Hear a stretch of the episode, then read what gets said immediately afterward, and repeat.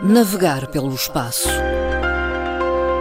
Um momento na rádio para compreender a astronomia e o universo. Colaboração da Associação de Astronomia da Madeira.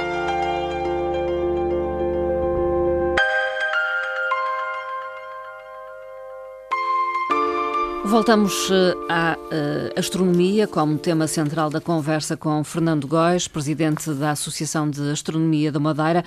Boa tarde, Fernando Góis. Ora, muito boa tarde, Dona Marta, caros ouvintes, mais uma vez connosco. O primeiro tema tem a ver com EDAC, uma nave espacial, será, que detecta e corrige erros. Quer explicar?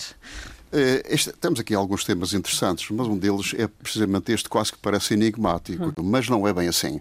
O EDAC uhum. é precisamente é, um equipamento, não é bem uma nave, chamamos-lhe assim, é uma nave dentro da nave. Uhum. Mais corretamente, porque é um equipamento altamente sofisticado que fiscaliza e vigia, controla todos os outros equipamentos da própria nave. Hum. É um supercomputador, quase. Exatamente. É um computador, um software muito específico e especial que controla tudo o mais. Hum, isto significa que o EDAC detecta e corrige erros. Como é que isto se processa? Quem, quem, quem está recordado de 1969, as pessoas dessa altura, hum, tivemos um incidente a bordo da Apollo 11 que, momentaneamente, no espaço de uns segundos, quase um minuto, um apagão no computador de bordo. O computador de bordo tinha, nem sequer tinha mil capas de capacidade. Ora bem, isto é problemático, é um risco elevado numa missão, principalmente numa, numa situação daquelas que estava próximo de pousar na Lua. A partir daí, a NASA e não só a NASA, como as outras entidades parceiras, onde se envolvem missões ao espaço, trataram de resolver muitos problemas que se apresentavam com as missões e com os equipamentos que eram lançados, naves, sondas, etc., foguetões, etc. Por forma a evitar que acontecessem percalços, oh, digamos. Isso, precisamente. É um equipamento nesse sentido. É a partir daí, processa-se um outro incidente do vai-vem, hum. onde morreram, onde morreram cerca de quatro astronautas. Foi preciso, então, a partir daí, colocar câmaras, foram câmaras e depois equipamentos para vigiar o controle, a manutenção e os erros que continha todo o equipamento da nave. É, esse o despoltar da situação. A partir daí, todos eles contêm todas essas esses equipamentos e software. Uh, já com as missões longas, e aí isto é mais problemático, com as missões longas, uh, verifica-se então um equipamento, esse equipamento instalado. Em quais?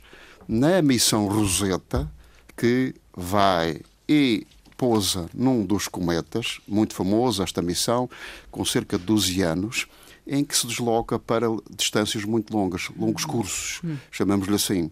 E de uma outra, que tem a ver com a Mark Express, que ainda lá está, à, à, à volta de Marte.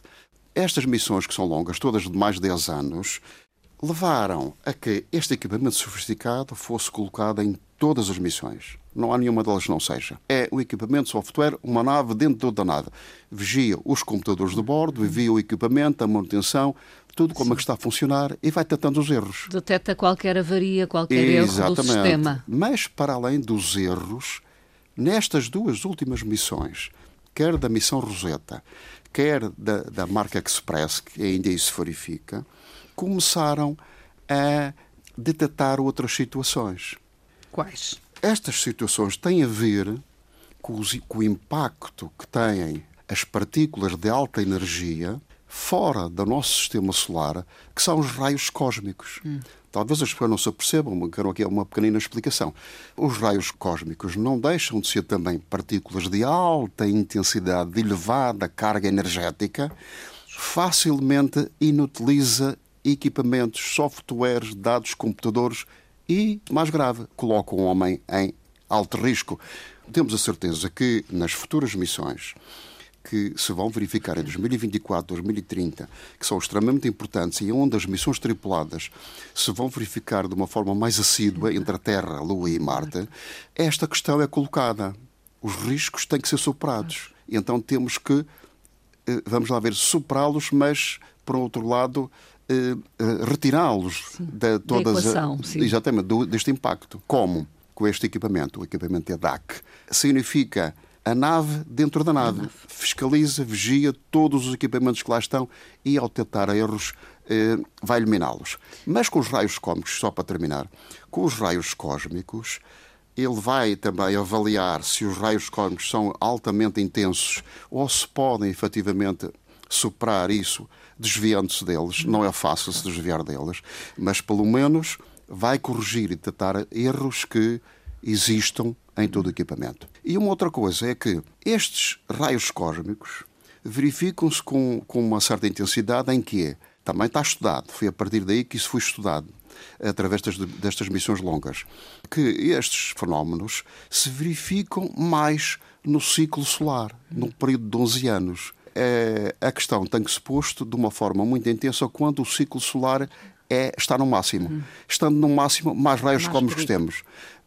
estando no mínimo menos raios cósmicos temos e também com a distância da Terra ao, ao Sol. Uma outra referência tem a ver com Lupi, uma estrela que permite observar o seu sistema Bom, estelar. Que estrela é esta? Ora, Lupi é o nome latino de lobo. Lobo. Esta estrela fica próximo do escorpião. Agora, precisamente no verão, nós ao observarmos o céu, eh, no, virando-se para a zona sul, vemos precisamente o escorpião e abaixo do escorpião uma figura que parece um lobo. Uhum. O, a Lupi, NU2 Lupi, é uma das estrelas com a magnitude 6 que faz parte desta constelação. O que é que acontece com isto? A estrela deixa observar num aspecto é que raramente, mas de uma forma muito rara, isto aconteceu agora, por exemplo, no último fim de semana, com uma estrela de Hércules, hum. onde os astrónomos estiveram a observar e a tentar captar a imagem através de, hum. de equipamento fotométrico, Sim. principalmente através de câmaras.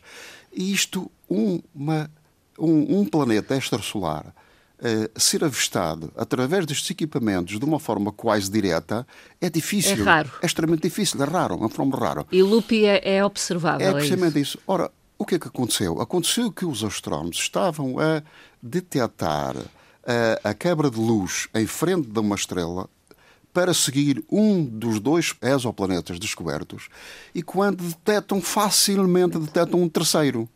Esse terceiro estava um bocadinho mais, mais afastado na, na sua órbita, mas precisamente em frente.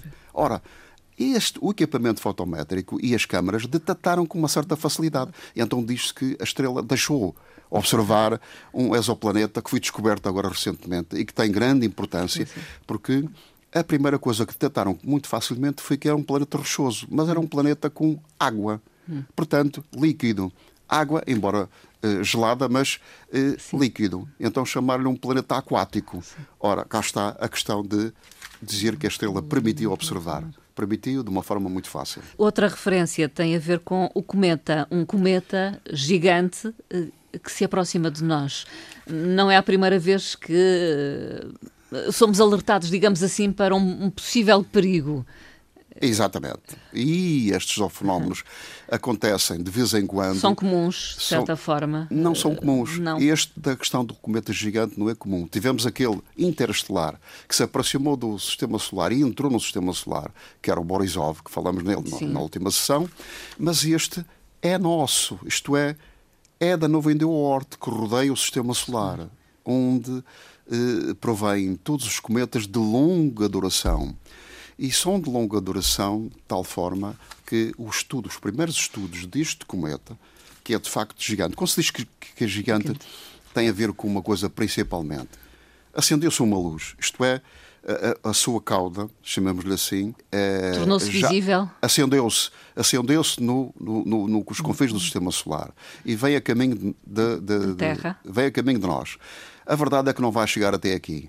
A verdade é que o cometa tem algumas características diferentes. Tem uma trajetória muito alongada, chamamos-lhe assim, não é uma elipse muito, muito quase circular, mas uma elipse muito alongada.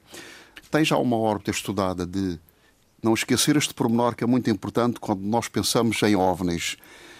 O cometa, que vem da nuvem de Oort, portanto está no final do sistema solar, traz uma trajetória de 612 mil anos até nós. Uma imensidão. Portanto, dos confins do Sistema Solar até nós são 612 mil anos. Mais do que o anterior, que era o ISON, em 2013. Portanto, isto é significativo. É preciso pensar neste pormenor.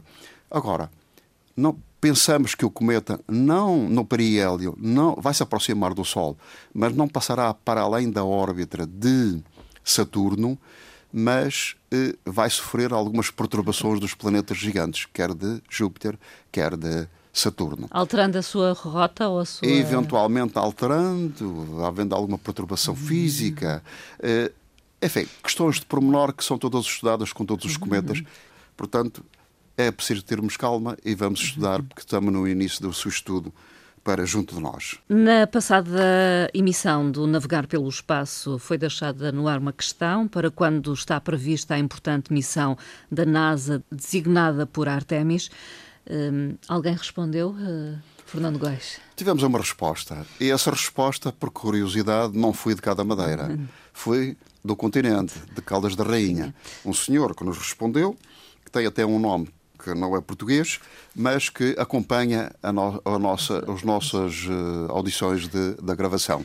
Foi e, uma das coisas que ele afirmou. E a resposta correta? A resposta era? estava correta. É Artemis, a missão Artemis, de outubro de 2024. Está prevista para outubro de 2024, mas pode sofrer algumas alterações, porque a missão Artemis 1 e Artemis 2 estão ligeiramente atrasadas. Vamos aguardar e ver o que é que irá acontecer. A resposta está correta. Apesar deste ser o último programa desta série, vamos deixar uma questão para que os ouvintes possam responder até porque podem responder para a página da Associação de Astronomia da Madeira. Qual é a pergunta?